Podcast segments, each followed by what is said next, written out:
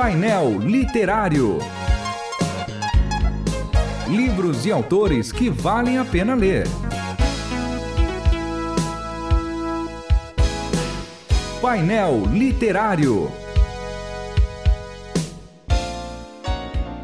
Mais uma vez, sejam todos bem-vindos ao painel literário da Rádio Transmundial. Hoje a gente está falando de um parceiro novo aí. Na verdade, a gente já fez alguns livros lá da editora Estandarte de Cristo. Agora, com um novo livro aqui, junto com Leonardo Ronda. A gente já entrevistou o Leonardo aqui também. Então, mais uma vez, seja bem-vindo aí, Leonardo. Muito obrigado, JP. Obrigado, Carlos. Uma alegria estar aqui com vocês. Grande prazer estar com vocês aqui, queridos ouvintes da RTM. Muito bem. Estamos aqui também com o Carlos Peleirim. Seja bem-vindo, Carlos. Cada programa é um sobrenome diferente, né? Isso é... Né?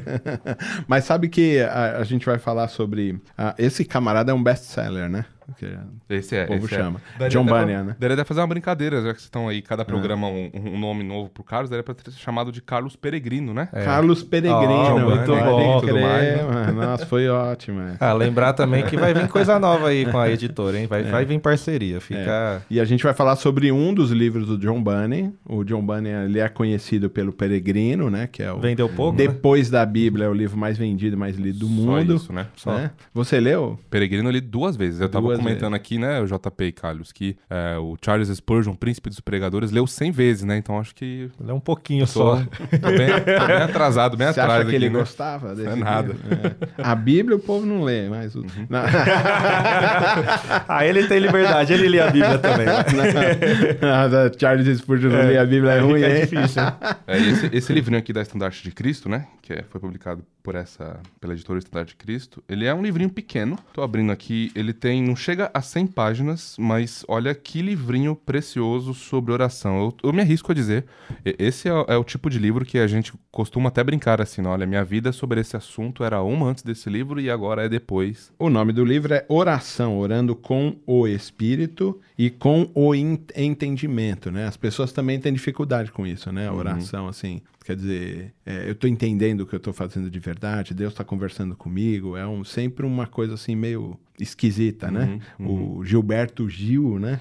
Aí na, na, música popular diz, para eu conversar com Deus eu preciso vaziar minha cabeça, né? É, preciso é. não entender nada, preciso estar completamente vazio. E parece que o Bunny vai exatamente na contramão disso, falando assim, não, não tá vazio não, você vai dizer para ele, você tá pensando e raciocinando, uhum. né? E esse livro aí fala do que mesmo, assim, especificamente, Léo? Olha, eu, eu, gosto muito, né, de, de ler os puritanos, mas o Bunyan aqui, ele é, ele é muito precioso porque, assim, como você falou, as pessoas têm dificuldade de saber o que é oração, de acordo com as escrituras, de aplicar o que é oração, né? Primeiro, o que é oração. Segundo, como eu aplico isso na minha vida. E terceiro, né? Como me deleitar na oração. Esse que é o aspecto, porque a gente às vezes leva a vida de oração como assim, um fardo, um peso, como uma responsabilidade, como um mandamento, e é tudo isso mesmo, né?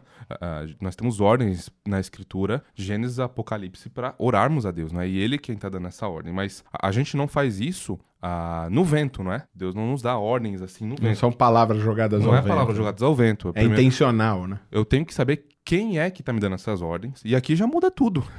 aqui, aqui já muda tudo, não é? Qual é, qual é o filho amoroso e, e, e, que ama o seu pai e que não se deleitará em uma ordem que o seu pai lhe dá. O pai cuida, o pai ama, o pai protege, o pai dá tudo o que é necessário para sua sobrevivência, né? Demonstra o seu amor o tempo inteiro. Então, como é que nós olharemos, por exemplo, para o mandamento de Deus e, dizer, e vamos dizer não quero, né? Só se a gente for muito ímpio mesmo, vamos colocar assim, né? muito ingrato, na verdade. Porque a oração é, é uma forma de gratidão a Deus. A principal forma de gratidão a Deus é a oração, onde nós separamos o nosso tempo e nos deleitamos naquele período e buscamos ao Senhor e damos a Ele tudo. Num relacionamento temos, né? sincero com pois Ele, é. né? É, é. Ele faz uma definição aí de, de oração, ah, né? Yeah. E aí ele fala de sete princípios dentro da definição que ele está realmente colocando. Uhum. Eu acho que valeria até a pena ler, hein? então, lê. então manda bala, pode. A oração é derramar de modo sincero, consciente e afetuoso o coração ou a alma para Deus, por meio de Cristo, no poder e ajuda do Espírito Santo, buscando as coisas que Deus prometeu ou que estão em conformidade com Sua palavra, para o bem da igreja, com fiel submissão à Sua vontade. Olha, eu acho que a gente pode parar aqui e fazer uma oração agora. Vamos até orar aqui.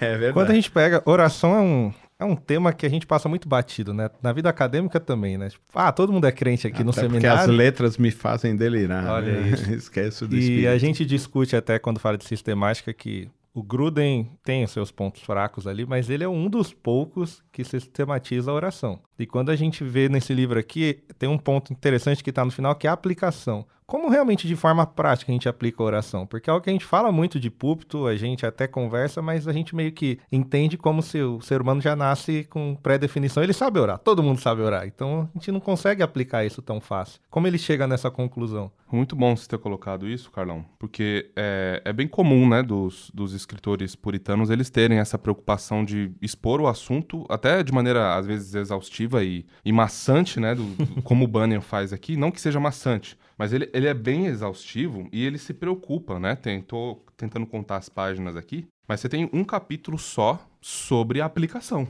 Quer dizer, eu tenho essa. é, é, agora eu sei o que é oração, tá? eu sei ah, que em Jesus Cristo eu tenho acesso ao trono da graça, eu levo isso com muita seriedade e reverência para minha vida. Ah, eu tô sabendo agora do- do- do- das implicações bíblicas e teológicas disso, mas agora eu sei quais são as orações que Deus rejeita, né?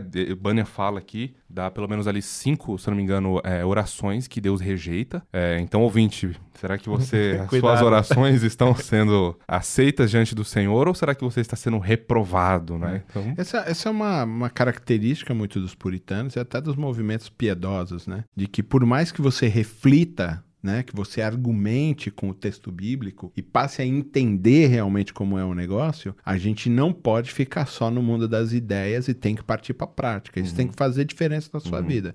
Você começou o programa dizendo isso, quer dizer, eu era um antes e passei a ser um depois que li o livro. Essa é a questão desse movimento mais puritano. Isso precisa alterar a minha vida. Ele não fica só no mundo dos estudos, da pesquisa, da história, da intelectualidade. Ele tem que alterar a minha vida. E altera mesmo, né? Boa, e altera mesmo. Quer ver, por exemplo, deixa eu pegar uma, uma frase do próprio Bunny aqui para instigar os nossos queridos ouvintes a ler. Então, por exemplo, na parte da aplicação, ele coloca assim, ó, vou tentar ser bem breve aqui, ó. Primeira aplicação. Algumas palavras de instrução. Uma vez, abre aspas aqui pro Bunny, tá? Uma vez que a oração é dever de todos e cada um dos filhos de Deus, um dever mantido na alma pelo Espírito de Cristo, então todo aquele que se propõe a orar ao Senhor deve ser extremamente cuidadoso ao se preparar para fazer isso com especial temor de Deus e com sua esperança posta na misericórdia dele por meio de Jesus Cristo. Aí o final desse parágrafo. A oração é uma ordenança de Deus na qual o homem se aproxima mais dele. Portanto, todo aquele que está na presença divina necessita ainda mais da ajuda de sua graça para orar como convém. Eu acho que o primeiro ponto que a gente poderia pegar aqui, que assim derivam todos os outros, é que a gente se prepara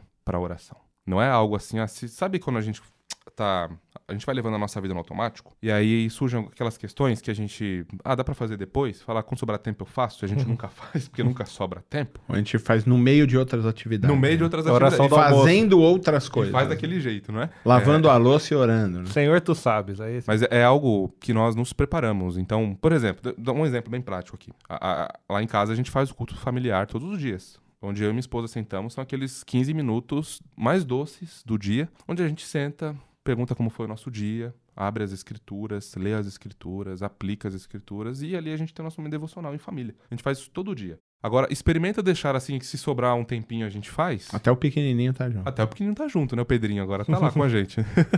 então, a- é- é- assim, a gente poderia ficar fa- fazer uma série de programas só sobre essas aplicações. né? Fica a recomendação aí pra gente, né? só sobre isso, mas aí se a gente não considera realmente a, a oração como um assunto que acaba sendo banal pra gente, né? Mas com as suas implicações bíblicas, teológicas, severas em até certo sentido, e como Deus leva isso a sério, e como podemos pecar a Deus por uma vida sem oração, porque nós estamos sendo rebeldes, é o que ele falou. Acho que o ponto aqui é, então, como é que eu posso ter uma vida de relacionamento com Deus, como o JP falou, que seja é, deleitosa. E aí não tem como não ser deleitosa se eu não sei o que a Escritura ensina sobre isso. A partir do momento que eu sei o que a Escritura ensina sobre isso, não é mais aquela coisa pesada, fria, apática, seca. Será que tem alguém mesmo do outro lado me, me ouvindo? Não, tenho certeza que tem alguém ali no trono da graça me recebendo. E é óbvio, e, e- e vale lembrar aqui que os puritanos, por exemplo, Bunyan escreve esse livro em 1662, ele tá preso. E boa parte do, sua, do seu ministério, sua vida ministerial, ele tá preso, né? Porque ele não é um pregador ordenado da igreja da Inglaterra. Isso tem diversas implicações. Ele é ameaçado e ele não, não abre mão de pregar o evangelho de jeito nenhum. Mas por que que ele então esteve disposto a viver a sua vida e passar por essas humilhações. A sua esposa uma vez foi na cadeia, inclusive levar é, conversar com ele, levar coisas para ele. ela foi humilhada e, e, tudo mais. E ele sabendo disso, falou: que, que, por que que alguém como ele é? passaria é? por isso? Passaria por isso. Pra vocês terem uma ideia, o Dr. John Owen, que é outro puritano gigantesco uhum, aqui, uhum. né? Acadêmico, etc. A gente lê ele muito até hoje. Ele se alegrava, ele gostava de ouvir o Dr. Bunyan. E uma vez foram tirar sarro dele, né? Acho que vocês conhecem essa história. Você vai ouvir lá o. aquele. Maluco? Aquele maluco, uhum. aquele rapaz lá que não tem é, é, bagagem teológica nenhuma. Ele falou assim: olha, se boa parte dos pregadores da Inglaterra pregassem como o Sr. Bunyan, a nossa nação seria outra, né? Em tom de comparação. Porque ele era alguém que ele não só escrevia sobre esses assuntos profundos, né? Por exemplo, como oração, mas ele tinha vida com Deus. E a gente percebe isso nos escritos dele, né? Ele não Sim. tá só pegando bons é, conceitos teológicos da oração, pegando alguns textos bíblicos chave e a colocando ali. A gente vê o coração do Bunny aqui, né? O coração dele explodindo e como ele ama o Senhor e como ele nos exorta a, a que nós também possamos é, nos deleitarmos em Deus e conhecermos mais a Deus e, enfim. Muito bem passa muito rápido. Já acabou. o livro é pequenininho, mas o que ele tem pra gente falar é brincadeira. Tem que brigar né? com o chefe aí pra aumentar o tempo desse programa. o Kaká já veio duas vezes aí é. olhar. É porque tem que lembrar que ele é uma, ele é uma resenha. Nosso programa é uma resenha. É só pra só pra né? dar um Criar, cheirinho. Sabe né? a pimentinha que vai salivando e a gente fica com vontade Oi. de comer mais? É, é, nesse lugar aí que Agora a gente você me tá, deixou né? com vontade de comer e ler o livro de novo. a gente falou sobre o livro de John Bunyan, uma publicação da Estandarte de Cristo, é, chamado Oração, Orando com o Espírito e com o Entendimento. A gente agradece a Estandarte ter mandado os livros, que nos abençoou a todos. E eu agradeço também ao Léo que veio aqui comentar, fazer uma resenha sobre isso. Valeu, Carlão. Tamo junto. Valeu, gente. Valeu, William. Obrigado aí pelos livros, meu irmão. E Deus abençoe sua vida. William da Estandarte de Cristo. Você ouviu Painel Literário. Produção e apresentação: João Paulo Gouveia. Realização: Transmundial.